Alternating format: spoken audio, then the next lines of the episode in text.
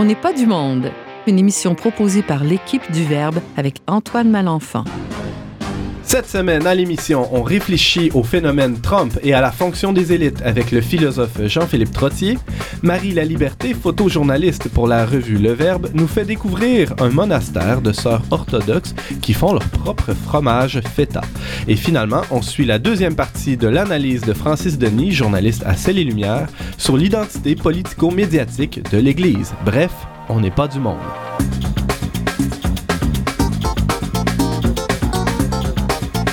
Bonjour à tous, bienvenue chers auditeurs à l'antenne de votre magazine culturel catholique. Ici votre animateur Antoine Malenfant qui sera avec vous pendant la prochaine heure et bienvenue aussi à vous chers chroniqueurs qui m'accompagnent aujourd'hui autour de la table. À ma gauche, j'ai Francis Denis, salut. Salut. Ça va bien? Ça va toi? Yes, euh, et bonjour Marie La Liberté pour une première fois au micro. Bonjour. On espère te- t'accueillir sou- aussi souvent que possible, Marie. Euh, Marie, tu es photojournaliste, tu as collaboré déjà deux fois pour le- le- la revue Le Verbe. Exact. La première fois, c'était à quel sujet? C'était sur un reportage sur euh, les traces que Rosalie Cadran-Jeté a laissées euh, dans notre société.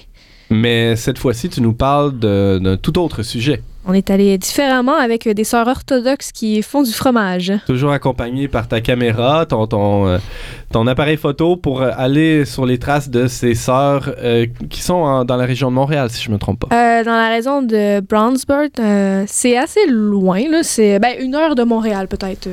On y reviendra dans quelques instants, mais tout d'abord, notre premier invité, Jean-Philippe Trottier. Bonjour Jean-Philippe. Bonjour Antoine. Alors, ça fait. euh, commençons d'abord avec, euh, avec euh, ce, ce- ce sujet. euh, qui a fait couler beaucoup d'encre dans les dernières semaines. Ça fait une- presque deux mois que Donald Trump a remporté l'élection présidentielle aux États-Unis. Ce n'est plus un secret pour personne. Et alors, des commentaires, des opinions, des analyses, on en a eu pour notre fin. F-A-I-M, et on a accusé Trump d'être toutes sortes de choses. hein. Un tyran, un dictateur un populiste. On l'a même comparé à Hitler, rien de moins. N'empêche que c'est lui que les Américains ont élu en majorité et on, a dit qu'il s'agissait d'une douce revanche du peuple à l'égard des élites. Puisque ce sujet nous a accompagnés tout au long de l'année 2016, le philosophe et animateur ici à Radio-VM, Jean-Philippe Trottier, a voulu nous offrir une petite réflexion autour de Monsieur Trump pour glisser tranquillement dans la nouvelle année. Alors Jean-Philippe, euh, qu'est-ce que les élites états-uniennes n'ont pas compris? Bah D'abord, justement, elles n'ont pas compris d'abord que. Elles n'ont pas vu venir le phénomène Trump.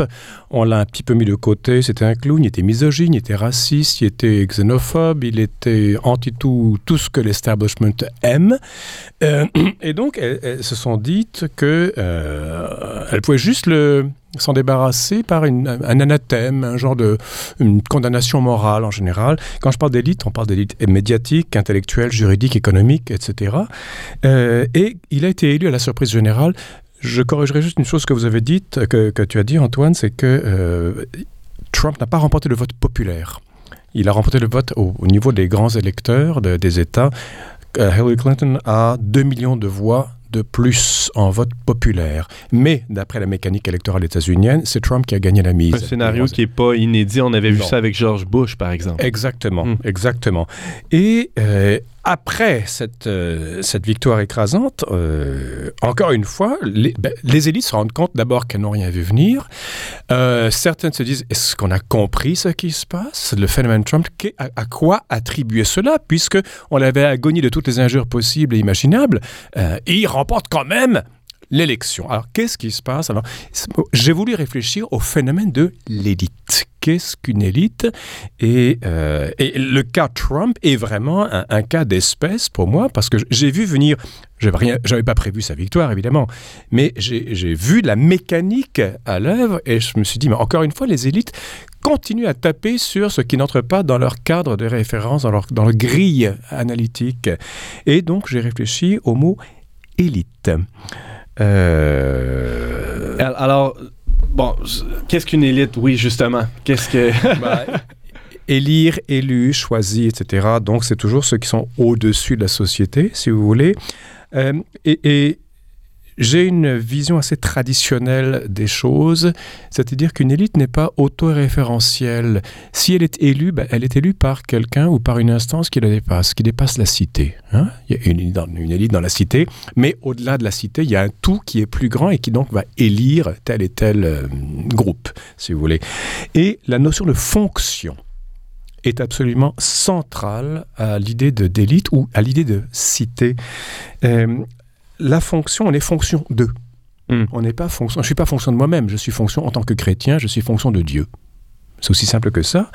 Et euh, qui dit fonction dit hiérarchie également de fonction. Hiérarchie, un peu d'étymologie grecque.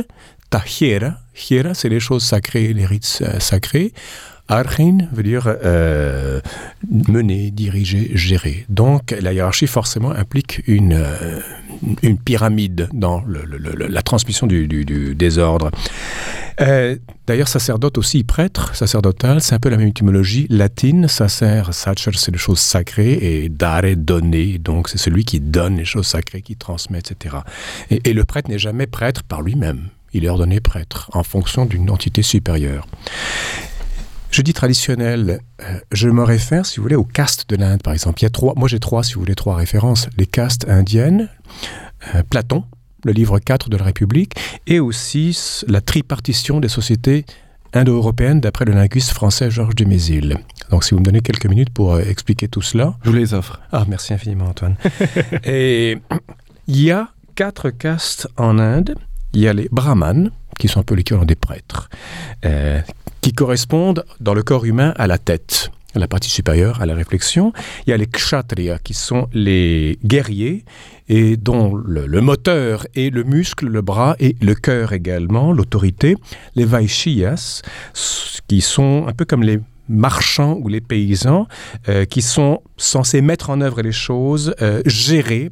Et il y a pour finir les shudras, c'est des serviteurs, des artisans, des musiciens, des artistes aussi, qui sont liés surtout à la productivité et aux fonctions de service.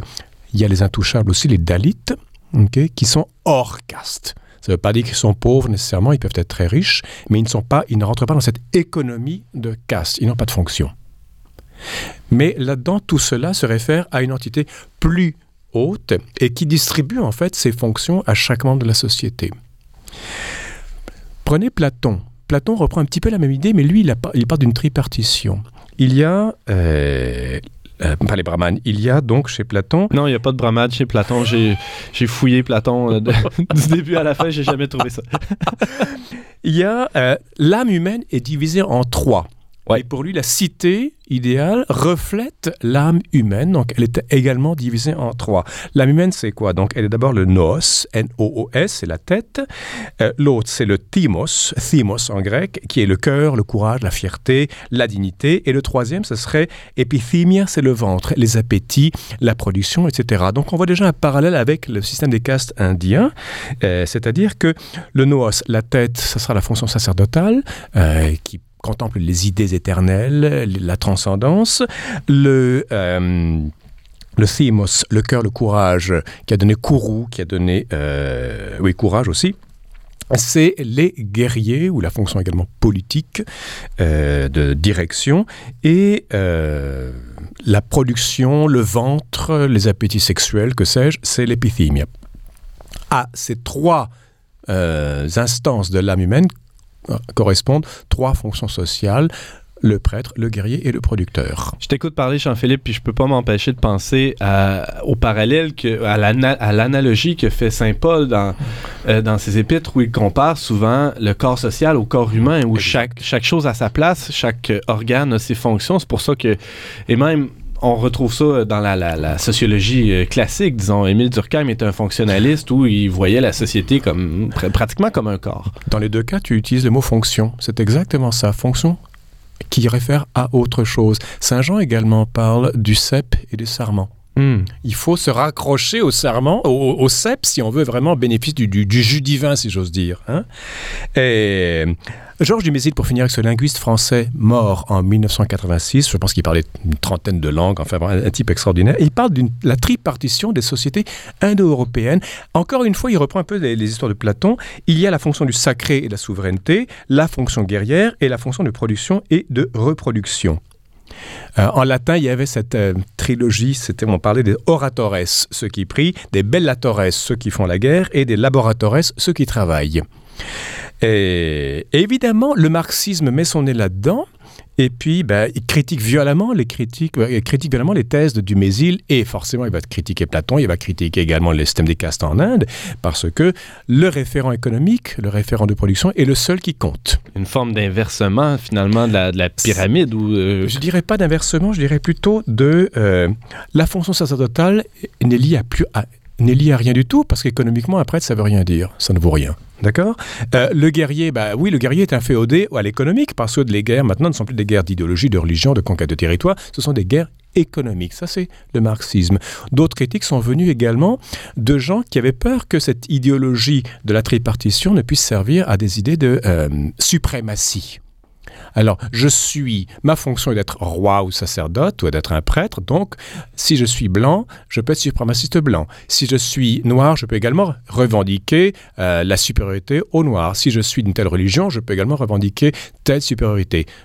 Mais peut-être que l'idée, justement, euh, cette idée chez les marxistes de remettre en question ce, euh, cette suprématie nous vient de, du fait que la, fonction de, roi ou de, euh, d'élite, on pourrait revenir à notre sujet, a été un peu euh, pervertie en quelque sorte. Tout à fait, avec les siècles, avec, si vous voulez, depuis la modernité euh, du 15e, 16e siècle, qui a eu beaucoup de bonnes choses. Mais le roi, peu à peu, en est devenu à être monarque. Un roi et un monarque, ce sont deux choses différentes. Quoique dans le langage courant, on s'imagine que si tu es monarchiste, tu es royaliste aussi. Ce sont deux choses différentes. Le monarque, c'est monos archen, le seul qui dirige qui mène vers l'absolutisme à la Louis XIV et au culte de la personnalité, à la Staline, à la Hitler, etc. Le roi vient du latin rex, qui lui-même vient du sanskrit rage, R-A-J, qui veut dire prince. Or, le prince tient du principe. D'ailleurs, en d'autres langues, si je pense au portugais, le, le prince, on dit principe. Oui, prince, littéralement. Oui. En espagnol aussi, principe, principe aussi en portugais. Euh, C'est toujours une histoire de... Le roi se rapporte au prince et qui se rapporte au principe. Le roi n'est pas le principe des choses, il est l'ambassadeur, si vous voulez, de ce principe sur terre. Droit divin. Il n'est pas question aujourd'hui de revenir à, ce, roi-là. Je veux dire, politiquement, ça n'aurait aucun sens. Mais peu à peu, il y a eu, si vous voulez, des valorisations de cette fonction. Et surtout, quand je parle de perversion, ce n'est pas une perversion morale, mais c'est une perversion de l'autoréférentialité. Le pouvoir est transmis, il est reçu, on est héritier droit divin, peu importe, on est héritier et on se réfère à autre chose. Là où les élites, euh, à mon avis, ont mal compris, aux États-Unis comme ailleurs du reste, c'est que elles se prenaient pour celles qui donnaient le là dans la société. C'est évidemment le, la fonction d'une élite, mais elles reçoivent le là pour le transmettre à d'autres. Mais le problème, c'est qu'elles se sont prises pour l'origine du là. Le prince mmh. s'est pris pour le principe je schématise énormément évidemment. Il y a eu un oubli aussi de, de, de toutes les responsabilités qui viennent avec cet héritage là le, le, pas seulement euh, des, des droits mais des normes de voir aussi. Alors exactement et c'est là où le christianisme avec son génie particulier arrive et dit que ben, celui à qui a été donné beaucoup ben, il lui sera demandé beaucoup plus qu'à son voisin qui a reçu moins n'est-ce pas? Le, je prends l'exemple dans la, le lavement des pieds qui est unique à Saint Jean. Hein. Le lavement des pieds remplace en fait le sacrement de l'Eucharistie dans les trois évangiles synoptiques. Il n'y en a pas mention dans Saint Jean. À la place, il y a le lavement des pieds. C'est le maître qui vient pour laver les pieds de ses disciples. Bon, le pauvre Pierre, il comprend rien du tout, il ne veut pas. Le roi des rois même. Hein? Oui, tout à fait. Et c'est le Christ qui, pour que ses disciples puissent prendre, avoir part au royaume des cieux doivent se laisser laver les pieds. Le maître qui est le top en haut de la pyramide, ben, il est en dessous. Le génie du christianisme consiste à inverser la pyramide. Celui qui est tout à fait au-dessus, en fait, c'est celui qui est tout à fait en dessous. Et il a une responsabilité. Lisez la règle de Saint-Benoît, par exemple, qui est un document politique absolument fabuleux. On le lit et puis on comprend l'organisation d'une petite cité qui est un monastère. Le père Habib a plein pouvoir sur bien des âmes. Mais si jamais il pervertit, il scandalise au sens évangélique du terme un des jeunes moines ou un des jeunes ou un des gens un, des moines qui sont euh, qui ont fait le vœu d'obéissance de scandalise dans le sens de fait tomber le fait tomber exactement mhm. exactement euh, c'est euh, cet abbé qui sera responsable de la chute du, du, bonhomme, enfin du, moine. Un peu comme les évêques aussi qui sont responsables des âmes des fidèles sur leur territoire. Exactement. D'ailleurs, évêque, étymologiquement, c'est intéressant, c'est épiscope. Épiscope, c'est surveillant. Il surveille. Littéralement, c'est ça. Et donc, un évêque. Alors, c'est pour ça que celui qui est au-dessus et qui peut voir et qui peut euh, contrôler les choses est plus responsable de ça parce que ultérieurement, il lui sera demandé des comptes. Les élites d'aujourd'hui, ben, il n'y a plus de comptes ultérieurs à, rendre. Elles sont autoréférentielles, elles, fonctionnent en circuit fermé. Et, bon, tu parlais plutôt des, euh, du CEP, du sarment, euh, tout ça. Il y, a, une autre image qu'on peut utiliser aussi, je pense, pour bah, les plantes. Pour parler de ça, oui. Les plantes, c'est un truc. Les pédales, c'est, les pétales, c'est joli, ça sent bon, ça embaume, ça permet d'identifier la plante, etc. Et puis c'est, ce qui touche le cœur, n'est-ce pas?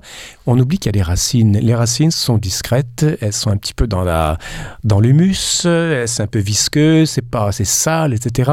Couper les pétales, la racine va perdurer. Couper la racine, le pétale va flétrir. Idem pour le peuple et l'élite. Quand je dis peuple, il n'y a aucun mépris de ma part, hein, c'est juste une fonction. Euh, couper la tige, euh, et c'est les pétales qui sont les plus beaux, les plus enivrants, les plus odoriférants, qui sont les plus fragiles. Et, qui plus est, les pétales sont là pour exprimer ce qui gît à l'état latent dans les racines. Idem d'une élite. Elle est l'esclave de son peuple. Elle est là par son éducation, par les moyens dont elle dispose. Elle est là pour expliciter le génie du peuple, ce qui gît au fond du peuple, mais qui n'a pas toujours le loisir ou les moyens d'exprimer. C'est ça la responsabilité d'une élite. Francis Denis, oui. Oui, en quelle manière euh, l'élite actuelle aurait euh, trahi le, peuple d'une certaine façon pour et permis euh, de cette façon l'élection de Donald Trump selon vous? Ah oui, c'est le sujet de la chronique, évidemment. Parce que, bon, on s'attendait pas à comparer Trump au pétale? Non, c'est ça. Trump n'est pas un gars d'élite, c'est quelqu'un qui a compris qui a eu l'intelligence fondamentale de saisir la frustration de tout ce qui n'était pas dans le discours officiel. Euh, son langage ordurier, son langage chat, son langage direct est un langage tout à fait populaire. Et les gens se sont reconnus dans le petit gars qui était, qui avait... Bon, il n'est pas né petit gars parce que son père était déjà riche, mais il a, il a su incarner euh, les révoltes de ceux qui n'avaient pas le langage, de ceux qui n'avaient pas la possibilité de s'exprimer et qui, dès, qu'ils s'exprimaient, se faisaient complètement disqualifier par les médias, par les intelligents, par les, docteurs de la loi et tout ça. Euh, Trump a réussi à, à force de, peut-être même de délinquance, euh, de jouer au Robin des Bois, en un sens. Ce que les élites n'ont pas encore compris.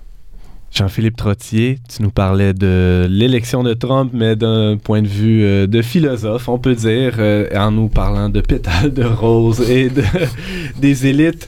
Merci beaucoup d'avoir été avec nous, Jean-Philippe. Ben, merci de m'avoir invité, Antoine. Toujours un plaisir.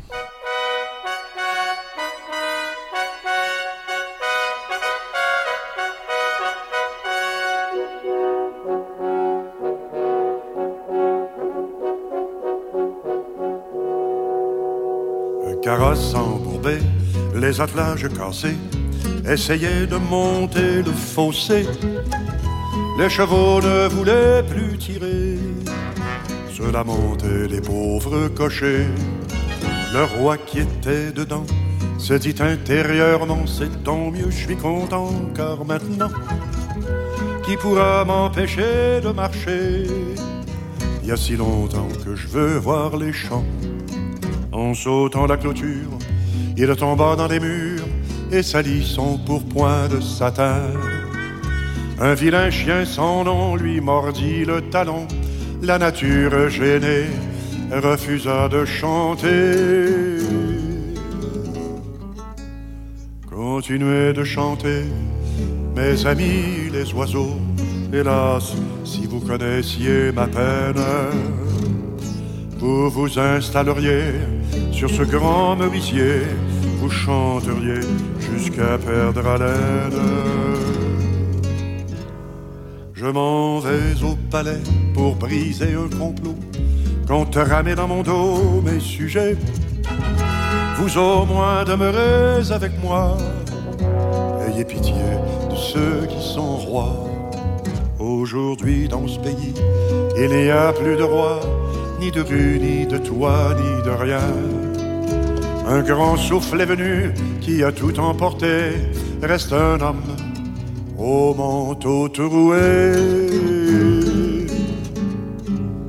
Son manteau est troué, mais son cœur est léger. Il s'en va dans les prés, seul à pied. Son royaume à présent, c'est un petit toit de chaume. Et la terre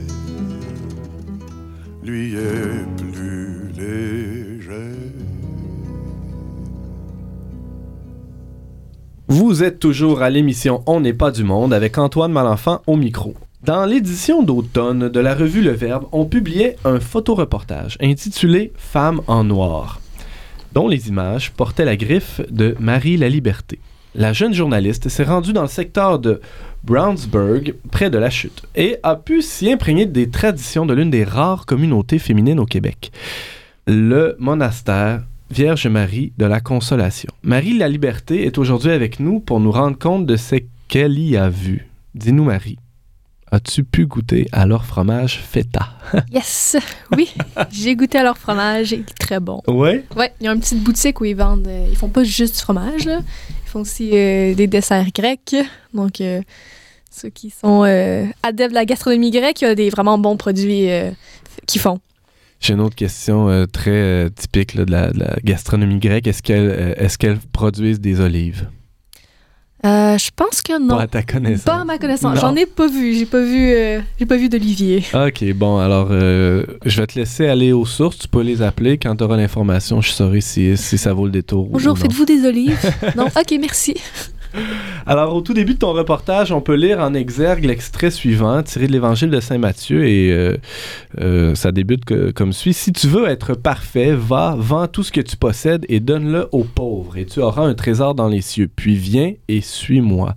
Est-ce que tu as senti ce dépouillement-là quand tu as visité le, monastère Vierge Marie de la Consolation? Euh, oui, énormément. Juste dans le fait qu'elle vit vraiment dans le bois, isolée du restant du monde. C'est vraiment. Tu vois qu'elles ont vraiment tout abandonné, que c'est vraiment une communauté qui, euh, euh, qui vit vraiment euh, de, de la communauté, de ce qu'elles produisent et ce que- de ce qu'elles se le font donner. Donc, une vie assez austère, Ouais. assez, assez coupée du monde, on pourrait dire. Définitivement. Euh, on voit aussi, euh, ben, en fait, si, euh, on, feuillette un peu le, reportage, on voit que on voit les sœurs, on les voit de loin, on les voit un peu de côté, mais on voit jamais vraiment leur visage. franchement, est-ce qu'il y a une raison à ça? Oui, en fait, j'avais demandé à une des sœurs si elle pouvait pas me donner un peu plus son expérience à elle, si je peux la photographier. Elle m'avait dit non, juste pour la seule raison qu'elle dit on est une communauté. Donc, quand ils rentrent dans la communauté avec les sœurs, c'est un peu comme si elles rejetaient. C'est pas se rejeter elles-mêmes, mais euh, elles deviennent un tout. Donc, elles veulent pas porter l'attention sur une sœur en particulier. Elles veulent pas euh, être reconnues en particulier. Donc, je pouvais les photographier de loin, de dos, un peu de côté. Donc, euh, c'est vraiment euh, par un souci de communauté. Parce que leur voile euh, couvre quand même un- une bonne partie de. Ouais. une bonne partie du visage. Là, on voit seulement euh, le. Les yeux, le nez, la bouche, C'est tout ça. autour. euh, non, vraiment. euh, c'est, c'est- moi, c'est ce qu'ils m'ont dit. euh, elles, veulent, elles veulent se concentrer sur le fait que c'est une communauté. Elles veulent pas du tout euh, accentuer sur elles-mêmes. t'aurais peut-être pu prendre une photo de groupe. De dos. de dos aussi, ouais. Euh, alors, on sait que euh, chez les catholiques, plusieurs grandes traditions monastiques ont, traversé les siècles. On n'a qu'à penser aux bénédictins, aux dominicains, aux, franciscains. Euh, Qu'est-ce que, comment ça se passe du côté des, orthodoxes? Est-ce qu'il y a, des traditions monastiques aussi? Euh, ben moi, ce qu'ils m'ont dit, euh, parce que moi, une affaire qui m'avait qui m'avait marqué, c'est qu'ils m'ont dit Ah, toutes les moniales orthodoxes du monde sont habillées pareil et vivent pareil. Puis là, moi, je pensais juste à les moniales catholiques, il y en existe euh, des centaines de sortes, sont toutes habillées pareil, ils vivent toutes différemment et c'est tous très différent. Et dans le fond, ce qu'elle me disait, c'est que à la base, c'était Saint Antoine le Grand qui s'était retiré au désert parce qu'il voulait être tout seul et parler avec Dieu. Donc, euh, mais ce qui est arrivé, c'est qu'à force de se retirer, ils vivent en ermite, tout le monde est venu le rejoindre. C'est pas très pratique quand t'essayes de d'être tout seul dans le désert et que finalement, euh, C'est ce qui arrive souvent aux ermites. Ouais, c'est ça. C'est ce qui arrive souvent. Je pense à Nicolas Butet, hein, qui avait euh, qui a fondé la, la fraternité Eucharisstein, qui, qui, qui voulait vivre en ermite. Puis bon, tranquillement, il y a des jeunes qui se sont approchés. Ouais, puis la tranquillité, euh, c'est jamais. euh, c'est jamais acquis. Non, c'est ça. Euh, oui, donc euh, lui, il y avait. euh, et là, il y a un autre saint qui est venu le rejoindre qui n'était pas saint, bien sûr, à l'époque, qui est Saint Pacôme. Euh, donc, lui, c'était un, si on veut, un genre d'élève de Saint-Antoine. OK. Et euh, ensemble, on a fondé, si on veut, une communauté. Mais il y a Saint Pacôme qui, un jour, a reçu une grâce énorme qui est euh, comme un ange qui lui est apparu, je pense, et qui lui a donné toutes les règles de la vie monastique. Il dit ça va être. euh, vous allez vivre de telle façon, vous allez être habillé en noir, vous allez euh, être retiré. Tu sais, Vraiment, je connais pas les, toutes les règles des moniales orthodoxes, parce que Mhm. je pense qu'on pourrait écrire un, un livre au complet sur Oui, on a comment être monial orthodoxe. ouais. Et euh, dans le- depuis ce temps-là, depuis 1400 ans, les moniales orthodoxes se fient à ces règles. Donc, c'est pour ça qu'elles sont toutes habillées en noir, parce que c'est une des règles que Saint Pacôme leur a données. Puis, euh, ça fait référence aussi à la Vierge qui était habillée en noir. euh, nous, on l'a toujours habillée en bleu, là, dans, euh, chez les catholiques, mais euh, Ah, je l'ai déjà vu de toutes sortes de couleurs. toutes sortes de couleurs, si on veut. Mais originalement, euh, quand elle était, quand elle était mariée, en l'an zéro, elle était en noir. Donc, euh, c'est ça aussi. Donc, euh, le fait de vivre isolée, c'est vraiment... euh, elles vivent toutes pareilles. Moi, je trouve ça très impressionnant d'imaginer que toutes les moniales orthodoxes du monde entier étaient comme ce monastère-là que je suis en train de visiter. Il y en a combien de, de sœurs au monastère euh, de, de Brownsburg? Euh, je pense qu'elles sont une vingtaine ou une trentaine, selon ce qu'elle m'a dit. Et elles sont quand même jeunes. Moi, c'est une autre euh, chose qui m'a marqué. Je m'attends. On s'entend souvent à des euh, vieilles religieuses euh, Mhm. qui. Euh, mais pas du tout. Il y a plein de, de jeunes filles euh, très en forme qui, euh, qui joignent la vie monastique. Ils continuent d'avoir beaucoup d'appels et beaucoup de vocations. Ben justement, est-ce que c'est des, des jeunes femmes qui viennent de la région, qui viennent du Québec, ou euh, c'est des monastères qui accueillent des, des, des femmes d'un peu partout dans le monde? Euh, Comme c'est le cas, ouais. par exemple, dans certains monastères catholiques où il y a, il y a- il y a une certaine circulation, un certain roulement. Il y avait euh, un peu des deux. Il y en avait euh, une des sœurs qui m'a accueillie. Elle venait euh, du Liban, selon je pense qu'elle me disait. Donc, il y en a beaucoup qui viennent euh, tout ce qui est Liban, la Grèce et tout, mais il y en a beaucoup qui sont de Montréal et du Canada. Et c'est un des, euh, une des vocations de cette communauté-là, particulièrement, de s'installer euh, au Québec. Pour justement, il y a quand même une très grande communauté grecque euh, au Québec et au Canada. Donc, c'est pour que ces filles-là qui sentent une vocation puissent rentrer au monastère sans avoir besoin de, retourner en Grèce. Et est-ce que c'est cloîtré? Est-ce que c'est... euh, bon, toi, t'as pu visiter, mais bon, euh, jusqu'à quel point on peut euh, entrer euh, dans, on dans peut le quand même entrer. euh, bien sûr, il y, a- il y a le magasin et tout euh, qu'on peut aller visiter. Tu peux rentrer. Quand ils t'accueillent, ils t'accueillent, je pense, dans une des maisons. Et euh, il y a tout un terrain où est-ce qu'ils font euh, l'agriculture que tu peux te promener. Donc, tu peux vraiment. C'est quand même très ouvert. C'est sûr, Il y a certaines sections qu'on n'a pas accès. Mais moi, j'ai trouvé que c'était plus ouvert que beaucoup de monastères catholiques. On les voit, les sœurs, elles se promènent, elles vaguent à leur occupation. euh, Tu parlais de, de Saint-Pacôme, de la règle. Ça ressemble à quoi un peu la, la, la vie spirituelle euh, des sœurs sans, sans, comme on disait tantôt, faire la liste de, de toute la règle, mais euh, à, à quoi ressemble leur vie spirituelle? Moi, ce que- qui m'a le plus marqué, c'est que toute la journée, elles, elles vont avec la prière du cœur, qui est celle du pèlerin russe, Ouais. Du euh, Seigneur Jésus, aie pitié de moi. Elles le répètent tout le temps, tout le temps, tout le temps, À voix haute ou euh, dans leur dans cœur? leur tête. Ben, dans leur cœur. Voilà, les deux peut-être. Ça y a une connexion. Et euh, selon euh, quand elles travaillent, quand elles mangent, quand elles prient, bien sûr, c'est tout le temps ça qui est, euh, si on veut, le mouvement de leur journée. Que le, les sœurs, ce qu'elles m'expliquaient, c'est que toutes les actions qu'elles font doivent, sont dans un but de se rapprocher de Dieu. Donc, euh, n'importe quoi qu'elles vont faire, c'est pour se rapprocher de Dieu. Donc, cette prière les ramène toujours à Dieu et les, les met dans une certaine paix puis une certaine euh, communion directement avec Dieu. euh. Donc, euh, quand elles travaillent, elles prient. Donc, elles parlent, c'est sûr, mais Ouais.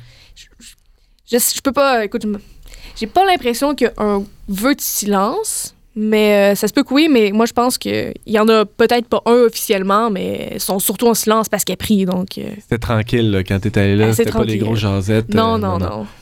ça travaillait dans le silence. ouais, ouais. Tu, euh, tu parlais de la prière du cœur. Il y en a une deuxième aussi, je pense, euh, que tu évoques dans le, dans le reportage. Euh, bon, la première, Seigneur Jésus, euh, fils de David, Oui, oui. de moi. Puis, Très Sainte Mère de Dieu, sauve-moi. Donc, ils ont, c'est sûr, une relation très proche avec la Vierge, juste avec le nom du monastère. Et c'est, ces deux prières-là qui vont sans cesse se répéter.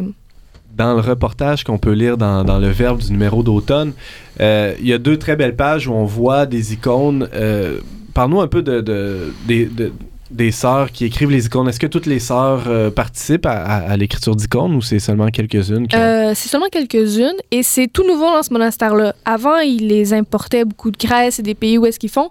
Et maintenant, il y a plusieurs sœurs qui commencent à avoir les capacités de faire euh, les icônes et c'est tellement beau. Là. Hmm. Quand tu rentres dans leur chapelle où est-ce qu'ils font les prières et leur office, c'est euh, il y a des icônes partout, tout est or, tout a des couleurs chaudes, c'est tellement beau. Et dans euh, une des, des photos qu'on voit, c'est une sœur justement qui peint une icône et ça, ça allait dans euh, la chapelle justement, c'est une des portes pour aller euh, où est-ce qu'il y a l'hôtel eucharistique. Oui. Donc quand j'étais allée, la- je suis allée deux fois. La première fois que je suis allée, elle était en train de la peindre et la deuxième fois quand je suis retournée, la porte était installée. Donc, euh, eux, ils se préparaient pour Pâques. Oui. Parce qu'ils fêtent Pâques un peu après nous. Et euh, donc, tout est, ils étaient tous fébriles pour préparer euh, leur Pâques à- avec les nouvelles icônes.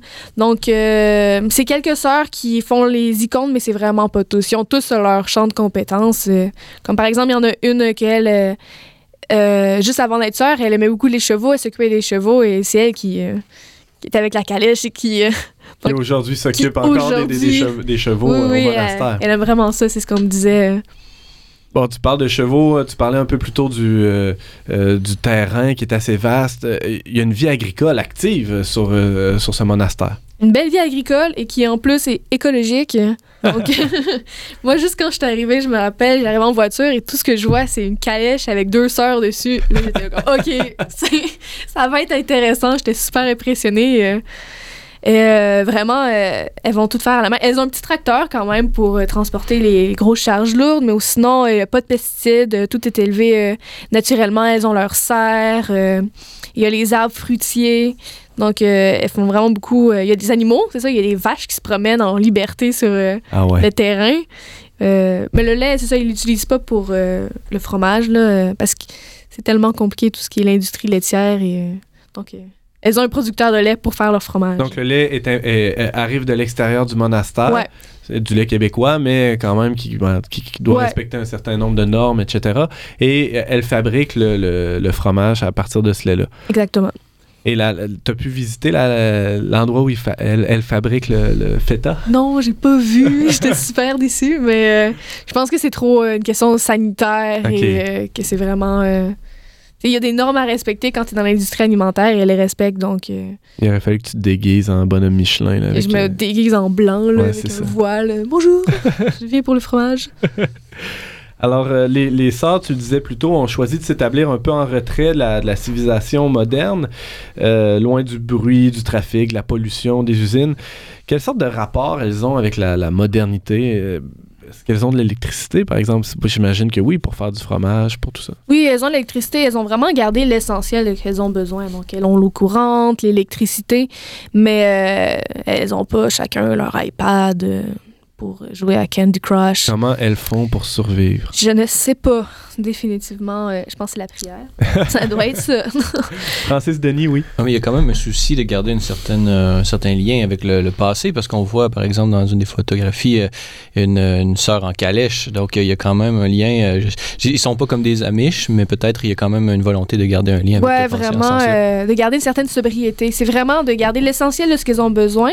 Elles utilisent le minimum. Elles, bon, tu disais, elles n'ont pas d'iPad. Elles sont heureuses quand même, en- entre autres grâce à la prière. Mais tu parlais un peu plus tôt aussi du fait que quand je te questionnais sur euh, euh, le, le niveau, euh, à quel point c'est cloîtré. Oui, c'est ça. Les, les sœurs, mais en plus, c'est ça. Les sœurs, si elles veulent, elles peuvent sortir et tout. Et souvent, il y a du monde qui disent aux sœurs Ah, vous êtes contente quand vous pouvez enfin sortir faire des courses, voir la vraie société, la vraie modernité. La sœur, elle dit non, mais pas du tout. Elle dit euh, le moins on sort, le mieux on est. Elles sont vraiment bien dans ce monde. Elles, elles ont Dieu. Elles ont besoin de rien d'autre. Pourquoi aller. euh, dire, le monde est complètement fou? Donc, euh, pour elles, sortir, c'est. c'est tellement violent pour eux autres, tout ce qu'elles voient, tout ce qu'elles vivent, qu'elles sont mieux au monastère où elles sont directement avec Dieu. euh. Jean-Philippe Trottier. Euh, ces sœurs correspondent exactement à cette émission. Elles ne sont pas du monde non plus. Exactement. Voilà, elles sont pas du monde du tout. Est-ce qu'il y, a- est-ce qu'il y a une hôtellerie? Est-ce qu'on peut aller euh, passer une nuit ou deux ou, euh, Euh, je pense qu'il y a moyen de faire euh, des retraites. Probablement. Ça sera de On visites. mettra l'information sur notre Oui. site euh, internet.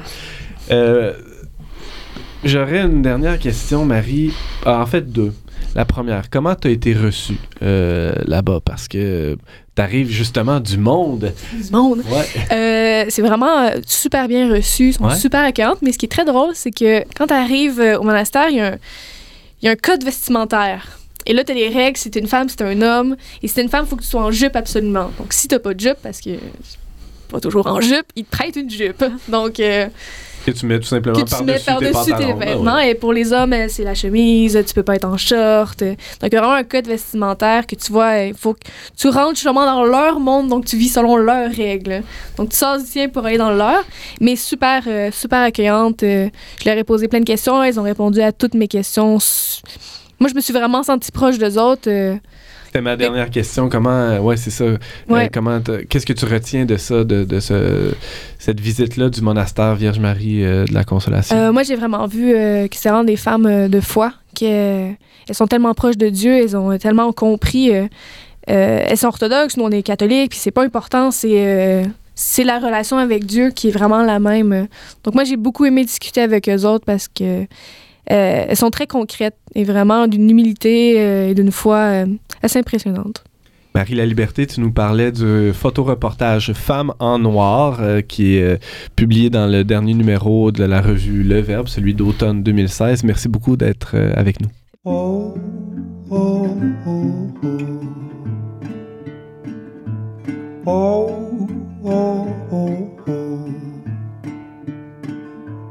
oh, oh. Oh.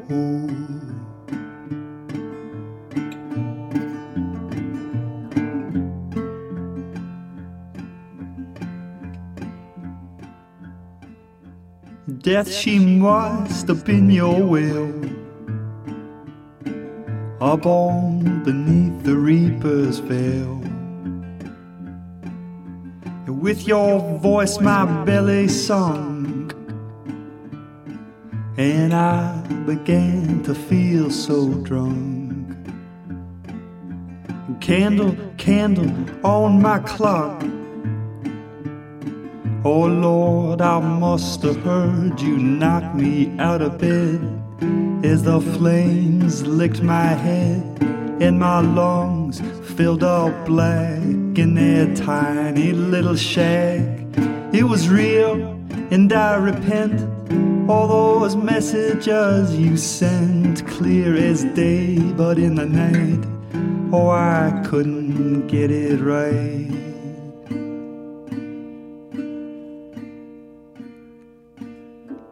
Oh,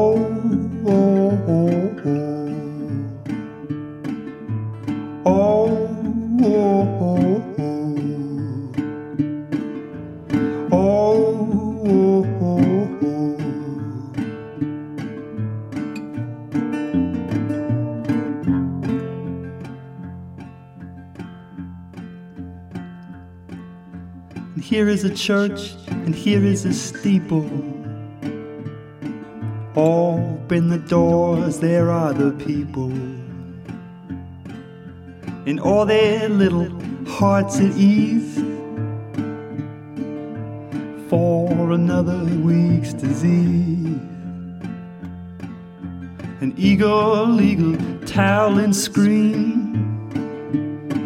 I never once left in between. I was on the fence, and I never wanted your two cents down my throat into the pit with my head upon the spit. Oh, Reverend, please, can I chew your ear? I've become what I most fear, and I know there's no such thing as ghosts, but I have seen the demon host.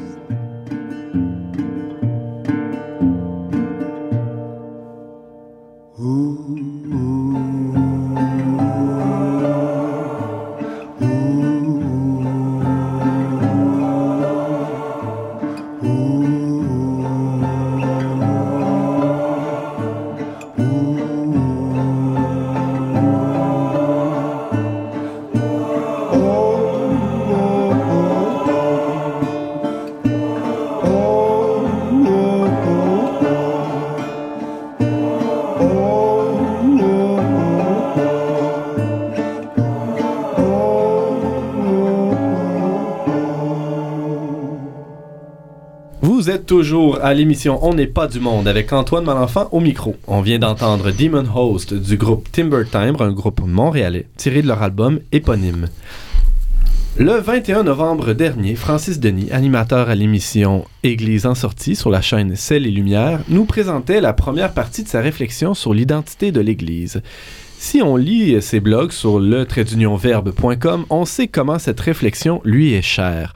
Aujourd'hui, Francis, tu vas aller un peu plus loin dans cette réflexion. Pourrais-tu ah, d'abord euh, nous rappeler brièvement quelques principes importants que tu avais évoqués dans la première partie de ton analyse? Bien sûr, Antoine, euh, justement, on parlait de l'identité avec un grand I, on pourrait dire, de l'Église. Euh, et maintenant, on va parler plutôt de l'identité politico-médiatique. Mais pour démêler, débroussailler un peu tout ça, on doit se rappeler, comme tu viens de le mentionner, un peu les, les trois critères de base pour bien connaître euh, ce qu'est l'Église, ce que l'Église dit d'elle-même, c'est la première chose qu'il faut savoir. Euh, surtout dans le cas de, cette institution-là, on peut pas faire abstraction de ce que dit une institution d'elle-même si on veut bien la couvrir, bien la comprendre et bien la traiter, spécialement dans les médias.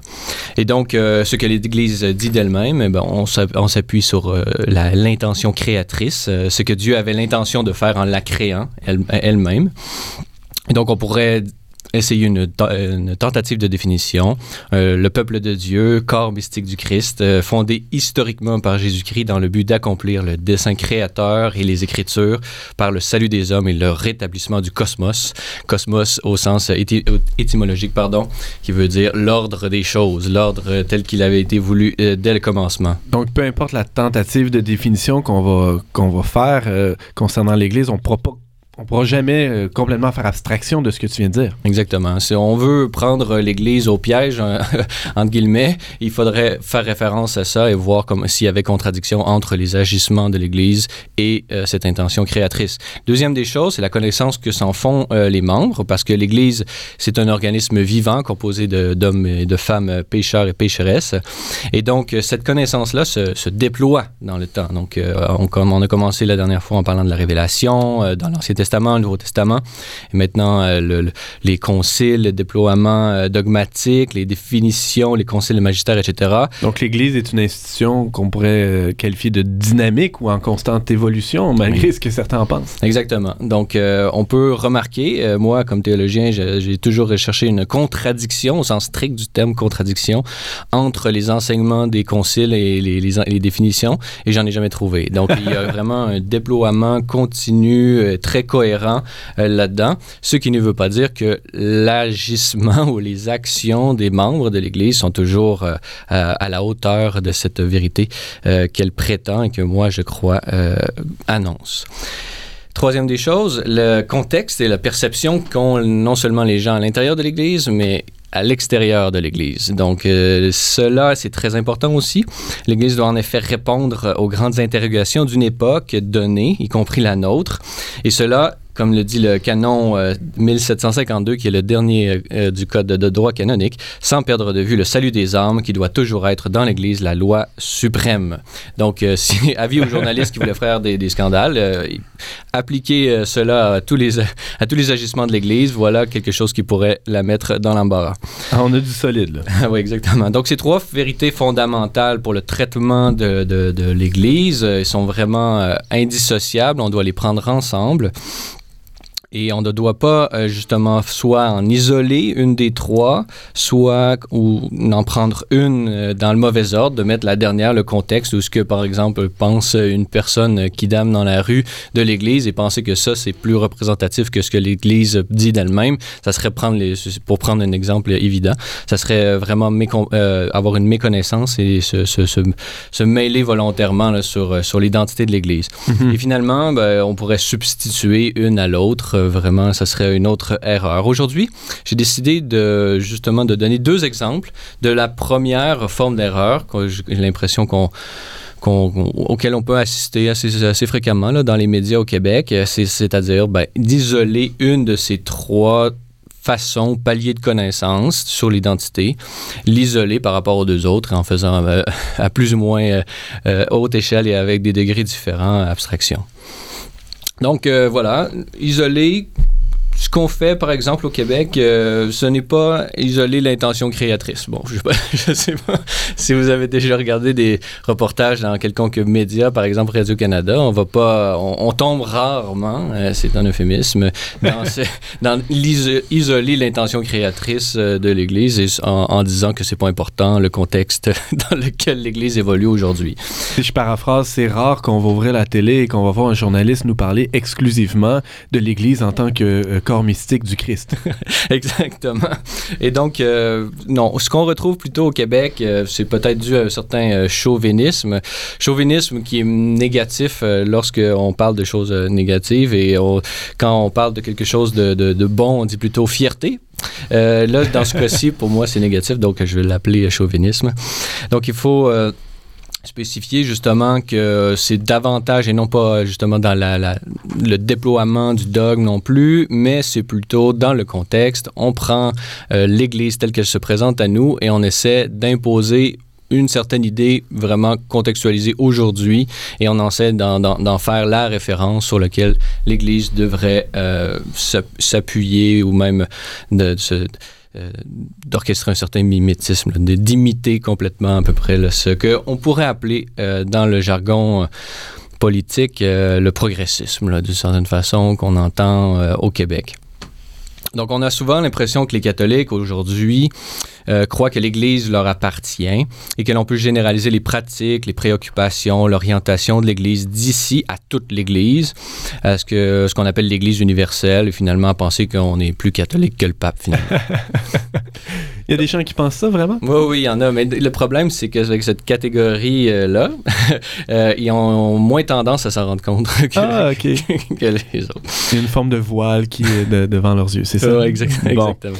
Alors, il y, a- il y a des exemples euh, que tu voulais nous donner euh, plus concrètement là, par rapport à, ce type d'erreur. Oui, exactement. Donc, la première exemple que je voulais trouver, c'est que je voulais proposer, pardon, c'est euh, celle de disqualifier l'Église en imposant une, une perception particulière, en l'occurrence que j'ai appelé justement le- la perception euh, progressivo-québécoise.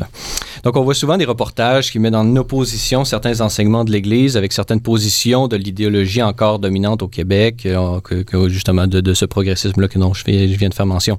C'est le cas lorsqu'on affirme que l'Église n'est pas égalitaire parce qu'elle euh, ferme l'enseignement, euh, parce qu'elle ferme l'enseignement du Christ sur le sacrement de l'ordre en le réservant aux hommes, par exemple.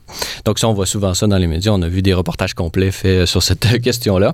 Donc quand on fait ça, qu'est-ce qu'on fait? On transpose l'interprétation particulière particulièrement québécoise du concept d'égalité en l'appliquant, pour ne pas dire en l'imposant à l'Église.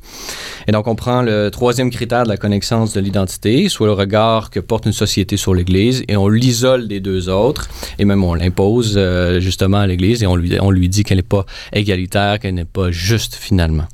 Donc on prend la vision québécoise d'égalité, on en fait un absolu, et on affirme et même accuse l'Église de ne pas être cohérente avec son propre message. Jean-Philippe Trottier. Ça rejoint ce que je disais sur l'élite.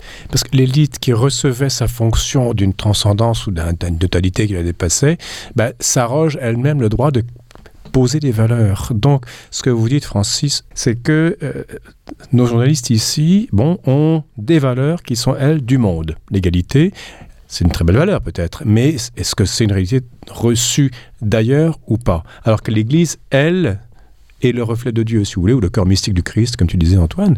Euh, alors que les journalistes, eux, bah, la question ne se pose même plus. On est en pleine sociologie, en fait. Mm. Alors que l'Église n'est pas avant tout un corps sociologique. D'où la confusion des valeurs. Exactement. Et la, la, la- la- la- la projection d'une valeur sociologique ou morale, si tu veux, euh, sur une, euh, une valeur plus théologale. Mhm, exactement. Il y a donc erreur sur la personne, en quelque sorte. Oui, c'est ça. On se trompe, que- on se trompe complètement parce que l'Église qu'elle enseigne d'elle-même, c'est qu'elle est autosuffisante en termes de morale. C'est-à-dire qu'elle ne, elle ne reçoit pas d'ordre de personne, elle ne reçoit pas l'ordre de l'État, elle ne reçoit pas l'ordre d'un événement historique. Euh, abstraction faite de l'incarnation, qui est un événement historique, mais quand même, c'est euh, la vérité révélée par le Christ. Elle ne reçoit que ce qui vient du Christ. Donc, dans ce cas-ci, euh, il y a erreur sur la personne, comme tu viens de le dire, Antoine. Donc, si notre but, c'est de faire du sensationnalisme, on est sur la bonne voie, encore là. Donc, si on veut vendre des journaux ou avoir des grandes codes d'écoute, on est, on est sur la bonne voie. Par exemple, par contre, si on cherche la vérité, bon, on- c'est plus difficile. On n'est pas, euh, disons qu'il nous manque les deux premiers critères, comme j'ai dit. On peut pas juger de la cohérence de l'Église. On peut juger de la cohérence de l'Église qu'en la comparant à son propre enseignement. On ne peut apporter de critiques constructives envers l'Église, contre ou même contre l'Église, que lorsqu'on tient compte du dessein de Dieu, de la révélation, de la tradition et de l'état actuel du développement de l'intelligence de la foi. Alors, c'est quoi la solution pour ce cas précis? Eh bien, il y a divers niveaux pour l'Église. Euh, c'est de ne pas s'étonner de cela, que ça arrive, de ne pas paniquer non plus. Euh, donc, et de plutôt orienter sa parole, euh, ça c'est mon opinion, euh, vers justement le, une- élever le discours en essayant d'ouvrir la notion que se fait par, exemple un journaliste, euh, de la notion d'égalité qu'il se fait, lui montrer qu'il y a d'autres façons de la, de la considérer, de la voir, et que l'égalité au sens évangélique du terme euh, n'est pas euh, nécessairement une copie conforme de l'égalité au sens progressiste québécois. Alors, il y a un autre exemple que tu voulais nous donner, euh, un, exemple d'erreur assez fréquente. Oui, exactement. Donc, le deuxième exemple, c'est d'appliquer une grille d'analyse qui est mal adaptée à son objet. Euh, encore là, Jean-Philippe Trottier, on en a parlé tantôt d'une mauvaise grille d'analyse. Celle qui se voit le plus souvent, c'est l'analyse politique, la grille d'analyse politique appliquée à l'Église, qui peut euh, être éclairante à certains points de vue, mais il ne faut pas justement l'isoler des deux autres. Et donc, là, on serait dans- encore dans une erreur et dans, une, dans un problème d'identité. C'est une, horreur- c'est une, erreur pardon, qu'on retrouve euh, plus souvent dans le monde anglo- anglo-saxon. On la retrouve un peu au- quand même- au Québec, mais c'est vraiment euh, le- le- le- une, grille d'analyse qu'on voit souvent dans les médias américains. Euh, Non. on parle évidemment de la typique euh, distinction gauche-droite, c'est ça? Ben, exa- exactement. Donc, euh, il faut vraiment faire une distinction entre, par exemple, si on fait une- justement un portrait là, de, de, de cette, de la droite et de la gauche, la, habituellement, la, droite, on la décrit avec des valeurs de liberté individuelle, d'une idéologie plutôt conservatrice au sens politique, et des principes euh, qu'elle va surtout mettre de l'avant, c'est celui de la subsidiarité.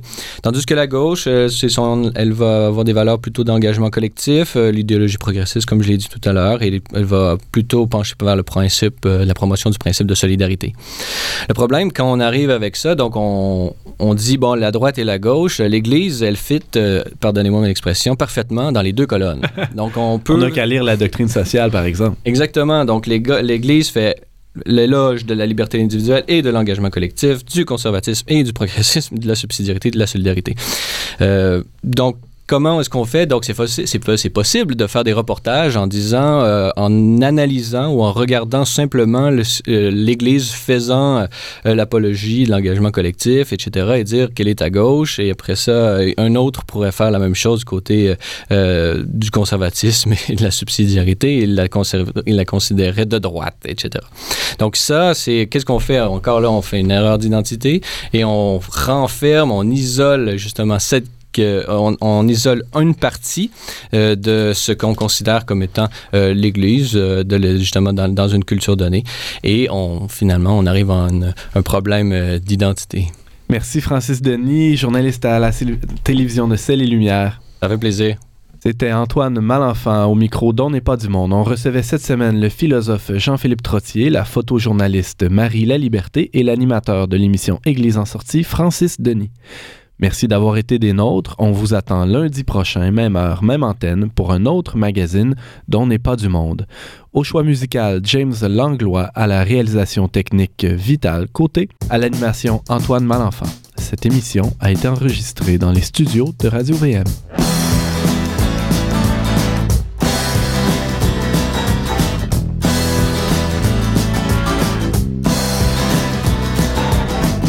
Oh, c'est clair, c'est l'enfer.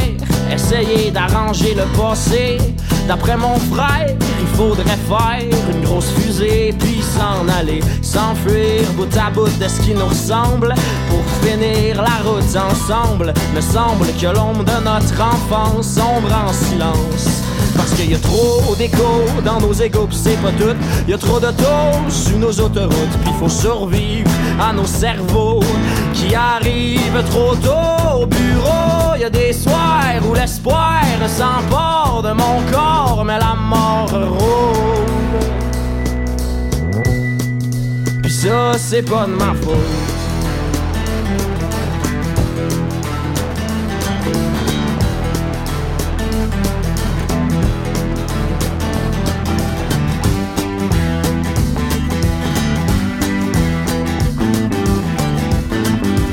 Comme une église qui ne croit plus au ciel, je me pète des crises existentielles. Et comme une église qui ne croit plus au ciel, je me pète des crises existentielles.